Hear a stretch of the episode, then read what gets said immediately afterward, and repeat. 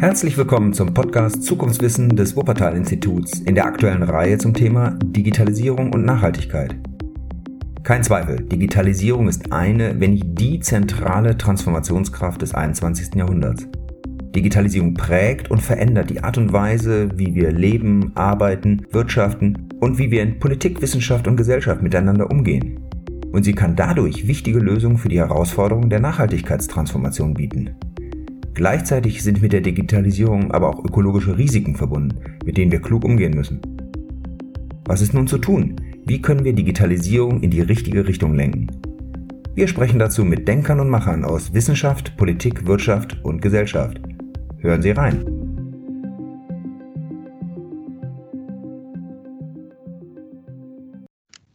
Hallo und herzlich willkommen zu einer neuen Folge von Zukunftswissen.fm. Mein Name ist Nicole Stein. Ich bin wissenschaftliche Mitarbeiterin am Wuppertal-Institut und arbeite an der Schnittstelle von Digitalisierung und Nachhaltigkeit. Heute ist Jan-Luca Sielski, Gründer von MySwoop, mein Gast. Hi, Jan-Luca. Hi, ich freue mich hier sein zu dürfen. Vielen Dank für die Einladung. Herzlich willkommen. Ähm, magst du direkt mal erzählen, was MySwoop ist und was ihr so macht? Ja, gern.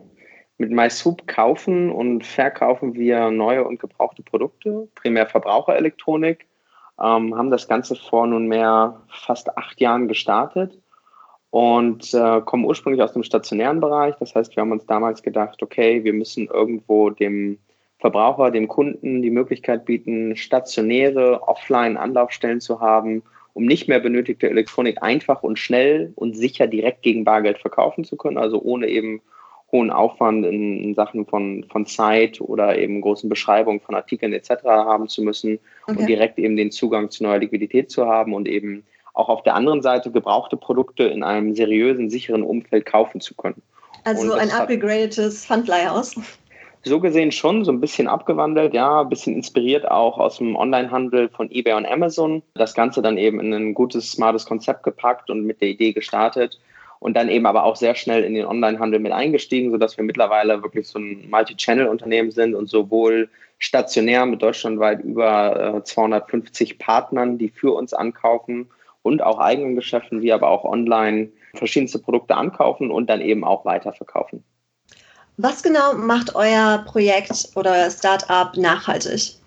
Das ist ähm, definitiv dadurch gegeben, dass wir eben Produkten ein zweites, drittes, viertes, vielleicht sogar fünftes Leben geben. Also wir sorgen dafür, dass gebrauchte Produkte nicht irgendwo liegen bleiben und verstauben und, und zwingend neue gekauft werden müssen, sondern dass eben diese gebrauchten Produkte wieder in den Umlauf kommen, dass wir sie rekommerzialisieren. Wir kaufen sie an und verkaufen sie an andere Kunden, an, an Firmen, wie auch immer weiter und bieten dadurch eben die Möglichkeit, Lebenszyklen von Produkten um ein Vielfaches zu erweitern oder zu verlängern und eben auch die Produktion, dadurch entstehende ähm, Auswirkungen, Emissionen etc.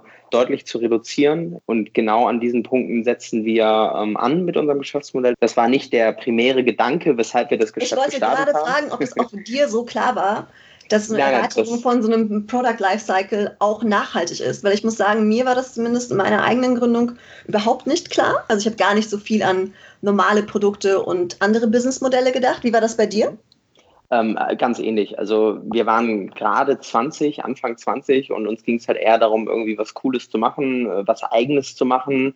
Ähm, wir haben nach passenden Geschäftsfeldern gesucht und sind dann eben da auf, auf eine Lücke irgendwo gestoßen und haben gedacht, okay, das passt, da haben wir auch gewisses Vorwissen, was den Onlinehandel irgendwie betrifft und können uns da ganz gut vorstellen zu starten und dass das eben so positive zusätzliche Effekte hat, die halt überhaupt nicht zu unterschätzen sind, auch in ihrer Auswirkungen, auch gerade wenn das Geschäft größer wird und eben auch viel mehr Emissionseinsparungen verursacht oder viel mehr Produkten irgendwo zu einem weiteren Leben verhilft, beziehungsweise deren Lebenszyklus verlängert.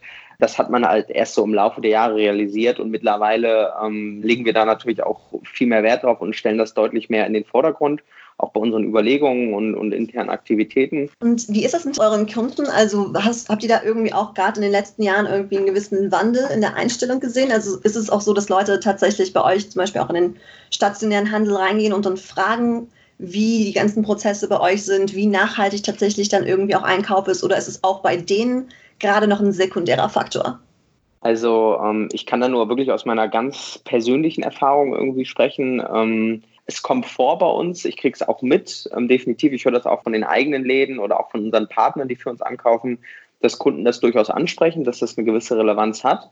Aber ähm, ich kann noch nicht sagen, dass das jetzt irgendwie primärer Treiber für so und so viele Kunden wäre. Aber ich denke schon, dass das Bewusstsein zunimmt und dass das ähm, definitiv ein positiver Faktor ist, der auch zu ja, wiederkehrenden Kunden führt. Also wir haben einen sehr hohen Anteil an Stammkunden, die regelmäßig bei uns mhm. verkaufen. Mhm. Ähm, und ich denke, diesen Kunden wird auch immer mehr bewusst, dass es klar für sie zum einen äh, wirtschaftliche Vorteile hat, aber eben, dass die Nutzung eines Service wie dem, den wir anbieten, eben auch diese positiven äh, umweltpolitischen Effekte hat. Wir reden ja heute vor allen Dingen auch über Digitalisierung im Zusammenhang zu Nachhaltigkeit. Wie hast du das Gefühl, wie die beiden interagieren? Ähm, ich denke sehr gut und auch eine, oder mit einer guten Dynamik, was die Entwicklung und den Fortschritt betrifft. Die, die Nutzung digitaler Instrumente, Tools, Programme, ähm, auch die eigene Entwicklung von Tools. Also wir haben ein eigenes ERP entwickelt, was halt wirklich komplett den Bedürfnissen unseres Unternehmens entspricht ich denke, das hat klar natürlich bei uns primär durch den Ansporn, mehr Effizienz ins Unternehmen zu bringen, ähm, letztendlich resultiert. Aber auf der anderen Seite resultieren daraus auch wiederum positive Nachhaltigkeitseffekte, weil zum Beispiel weniger Arbeitsschritte erforderlich sind. Ein bisschen überspitzt gesagt wird dann vielleicht weniger ähm, Energie verbraucht. Ähm, weniger Papier wenig, gedruckt. weniger drucken, genau, ja. Also wir haben, das ist wirklich ein super Beispiel mit dem weniger drucken. In unseren eigenen Geschäften haben wir ich sag mal so die ersten drei Jahre nach Start, haben wir mit jedem Ankauf, den wir durchgeführt haben, einen sogenannten Ankaufbeleg, der auch dem Kunden ausgehändigt wird und der auch bei uns im Unternehmen ja irgendwo weitergereicht werden muss. Und das geschah früher alles auf einem PDF, was dann gedruckt seinen Weg durch die einzelnen Prozessschritte gemacht hat, bis er dann irgendwann in einem Ordner abgeheftet wurde. Und das geschieht mittlerweile ausschließlich digital. Da wird kein einziges Blatt Papier mehr gedruckt, wenn es nicht wirklich gedruckt werden muss, ähm, zu möglichen Archivierungsgründen, wobei auch das primär ja digital erfolgen kann mittlerweile.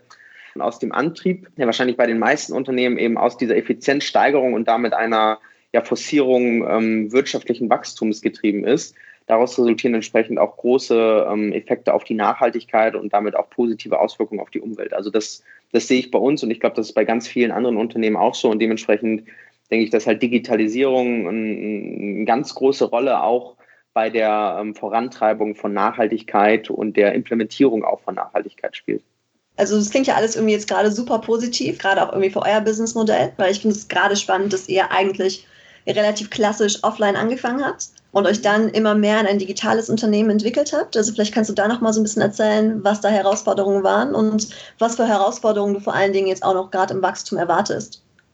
Die, die Herausforderung sehe ich primär wirklich auf technischer Seite, diese analogen Abfolgen in Unternehmen, die irgendwie digital äh, abzubilden und dass ähm, irgendwo der mögliche Ertrag sowohl ökonomischer als auch ökologischer Seite dann äh, in einem gerechtfertigten Verhältnis zu dem Aufwand der Entwicklung stehen, der wahrscheinlich oftmals nicht zu unterschätzen ist. So war es bei uns zumindest. Also wir haben wirklich über mehrere Jahre, wir haben das jetzt nicht von, von heute auf morgen entwickelt, sondern das, das hat sich über mehrere Jahre aufgebaut, so unser Programm. Und die größte Herausforderung sehe ich einfach auch, was die Qualifikation technischer Natur betrifft, also dass man das Entwickler-Know-how hat, damit nicht irgendwie technisch irgendwas entwickelt wird, womit plötzlich dann im Vertrieb jemand arbeiten soll, der das jahrzehntelang oder jahrelang anders gemacht hat und das so dann irgendwo gar nicht harmoniert und letztendlich daraus dann eher Ineffizienzen und irgendwo so Bottlenecks resultieren, als wirklich dann irgendwo Effizienzsteigerung und dadurch dann auch positive Nachhaltigkeitseffekte.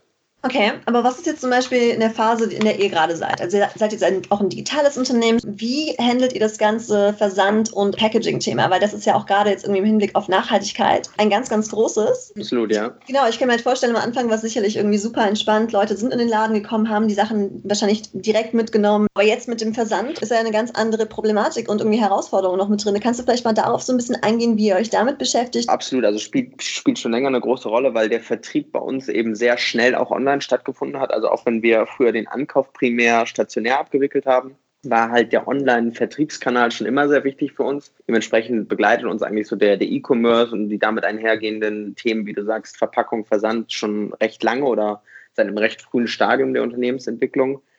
Ähm, für uns so ein Punkt da natürlich, dass wir auch Verpackungsmaterial verwenden, was ähm, recycelt oder teilweise recycelt wurde und dass wir eben gerade auch fürs Füllmaterial recycelte ähm, Elemente verwenden. Zum Aber hast du das Gefühl, dass es da einfach ist, auch gute Optionen zu finden? Äh, es ist, es ist möglich, definitiv. Also ich, ich kann auch nicht sagen, dass es jetzt bei uns direkt 100% recyceltes Material war. Das ist es wahrscheinlich auch immer noch nicht. Ähm, ich weiß aber, dass wir ähm, Elemente davon nutzen und dass wir gerade auch beim Füllmaterial für die Pakete, dass wir da definitiv recyceltes Papier auch nehmen einfach um ähm, auch wieder effizienzgetrieben nicht so eine hohe Verschwendung zu haben, aber auch nachhaltiger zu agieren. Und wenn man das möchte, dann, dann gibt es definitiv auch jetzt schon genug Möglichkeiten und Wege, das auch ökonomisch sinnvoll zu realisieren. Also auch Fall. für euch als Startup gerade irgendwie man sich überlegt, dass man da auch schauen muss, wie man mit dem Geld und anderen Ressourcen umgeht. Also auch für euch war das relativ zu Beginn stemmbar. Ja, ja, auf jeden Fall. Auf jeden Fall. Dann habe ich auch eigentlich nur noch eine Frage zum Abschluss an dich, ja. Herr Luca.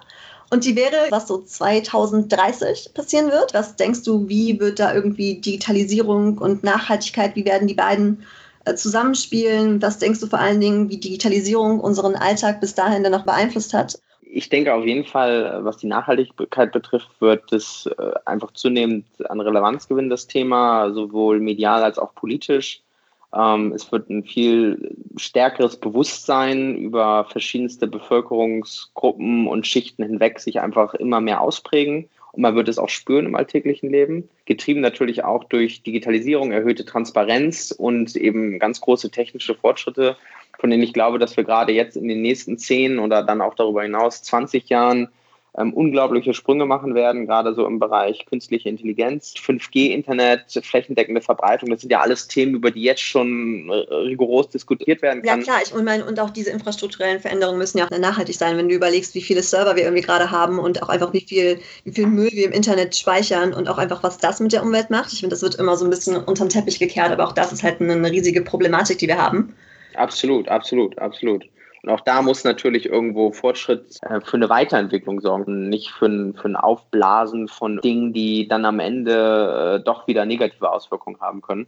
Aber insgesamt denke ich halt, dass ähm, der Fortschritt unglaublich sein wird. Und für euch, für MySwoop und dich individuell? Ich hoffe einfach ähm, und denke, dass äh, sich es insgesamt einfach weiter gut entwickeln wird, dass das Geschäftsmodell ähm, insgesamt nachhaltig ist, nicht nur aus ökologischer Sicht, sondern auch im Sinne der Fortbestehbarkeit ich kann nicht sagen, dass es in, in 10 oder 20 Jahren genauso funktioniert, wie es das heute tut, mit ähm, einigen hundert stationären Ankaufpartnern und dem Online-Ankauf, so in der Form, wie wir ihn heute abwickeln. Seid ihr nur in Dach unterwegs? Also habt ihr auch da den Plan, eine Expansion zu haben? Absolut, also ähm, die Ambition auf jeden Fall. Ähm, innerhalb Europas ähm, wird da definitiv eine Expansion erfolgen. Aktuell verkaufen wir auch schon auf verschiedenen Online-Marktplätzen in Europa. Der Ankauf an sich erfolgt aber nur in der Dachregion momentan. Aber auch da sollen Ausweitungen so in den kommenden Monaten und Jahren definitiv erfolgen. Okay, sehr gut. Das klingt ja schon mal sehr positiv. Absolut. Lieber Jan Luca, ich danke dir für deine Zeit und äh, deine Insights. War sehr spannend zu hören, was du so denkst. Und viel Erfolg weiterhin mit MySwoop. Vielen Dank. Bis dann. Ciao, ciao. ciao. Und euch allen Dankeschön fürs Zuhören. Bis dann. Das war eine weitere Folge des Podcasts Zukunftswissen in der Reihe Digitalisierung und Nachhaltigkeit des Wuppertal-Instituts. Alle Folgen der Serie und noch viele weitere Informationen zur Nachhaltigkeitsforschung am Wuppertal-Institut finden Sie unter www.wupperinst.org.